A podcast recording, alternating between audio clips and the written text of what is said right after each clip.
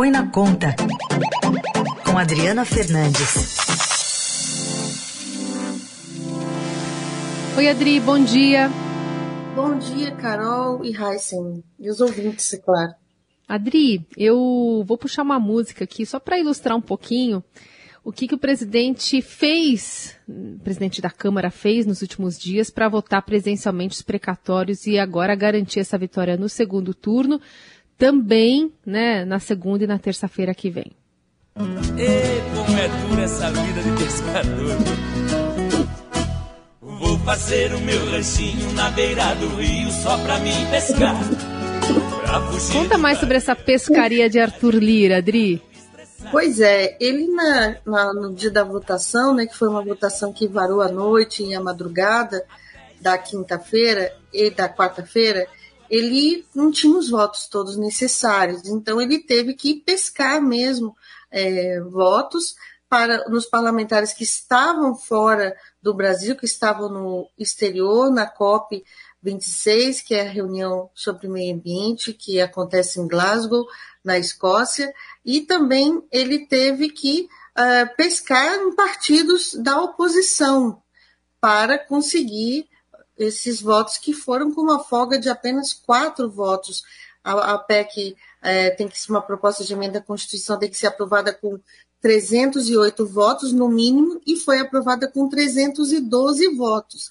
Acontece que essa pescaria dele vai ter que continuar se ele quiser ainda aprovar, a, a, se ele quiser, não se ele quer, né, ele quer aprovar no segundo turno a PEC na Câmara dos Deputados, porque é, houve uma reviravolta é, no, com, a, com, a, com a repercussão que está tendo a votação dessa PEC, que é ruim do ponto de vista das contas públicas e também é, é, com votos comprados por meio de promessas de emendas parlamentares. É isso que ele tem que vai, vai ter que pescar nos ausentes, aqueles parlamentares que não, uh, não estavam uh, presentes na hora da votação, e uh, são muitos, né? em torno de 60 parlamentares não estavam, não votar, não estavam ausentes na votação. Ele vai atrás desse porque ah, pode acontecer, diante dessa rejeição, que alguns parlamentares que votaram a favor tenham que mudar o seu voto. Ô, Adri, e aí nesse sentido é que tem essa agenda para segunda-feira, já de sessão deliberativa, para manter esse quórum já mais encorpado para terça. Exatamente, porque na, antes dessa votação dessa, dessa semana, ele queria votar na semana anterior, na véspera do feriado, não conseguiu, o quórum estava muito baixo, o, o quórum nessa votação também não foi, foi no dia seguinte do, da volta do feriado também não foi elevado, ele vai, que, vai procurar aumentar o quórum, mas, sobretudo, essas negociações de bastidores, né? O jornal Estado de São Paulo mostra que nos, nos últimos dias ele liberou um, um milhão e duzentos mil, duzentos mil reais o orçamento secreto. É, parlamentares têm relatado uh, que uh, foram procurados para com, com promessas de compra de, de, de voto né, por 11 mil, 15 milhões de reais para aprovar essa, essa PEC. É muito dinheiro para um projeto só, e é isso, toda essa negociação de bastidores, pouco tem pouco importado né, o, o, o fundo né, que foi a aprovação desse projeto para garantir o Auxílio Brasil, o auxílio para as pessoas que agora já estão sem uh, não vão não está uma indefinição sobre o futuro do Bolsa Família e com o fim do auxílio emergencial.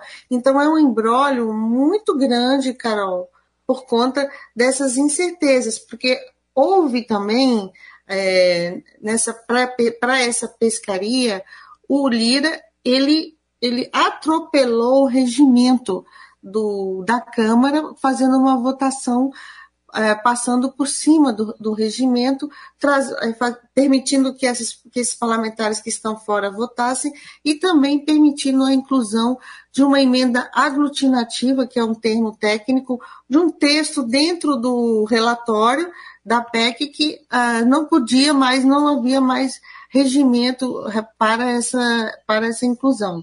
Bom, e nessa tentativa de, de, de, pescaria acabou gerando aquele racha no PDT que a gente está acompanhando aqui também. Mas em relação ao MDB, como é que foi essa pescaria sobre baleia Rossi, Adri? Então, o MDB ele tem 34 parlamentares na Câmara dos Deputados, então é um partido aí de peso, mas Baleia Rossi é o presidente do partido, adversário político de Arthur Lira.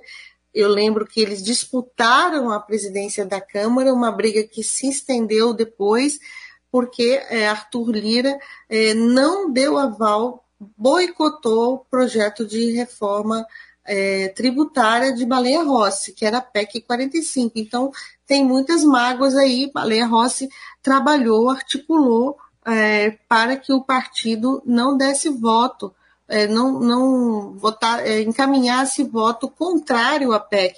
O MDB é um partido que sempre estava é, ali alinhado com as votações do governo.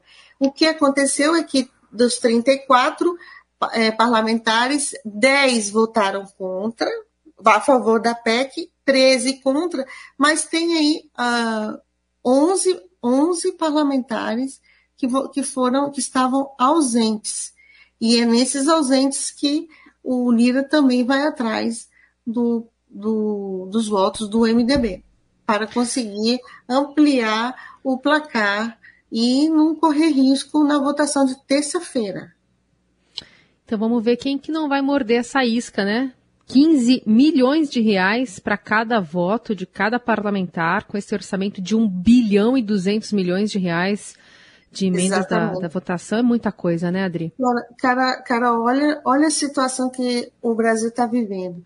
Essa PEC, ela tá, tá, toda essa briga por essa PEC, vamos fazer, falar claro aqui, uhum. para poder, em 2022, os parlamentares terem mais espaço, mais emendas, um valor maior de emendas. E são essas mesmas emendas que estão comprando os votos. É hum. muito chocante o que o desmonte, a anarquia orçamentária do Brasil nesse momento. Adri, obrigada por hoje. Voltamos a nos falar na segunda. Um beijo. Até segunda. Ai, como é difícil a vida do pescador.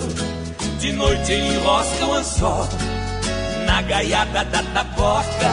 De dia ele queima no sol, dando banho na minhoca.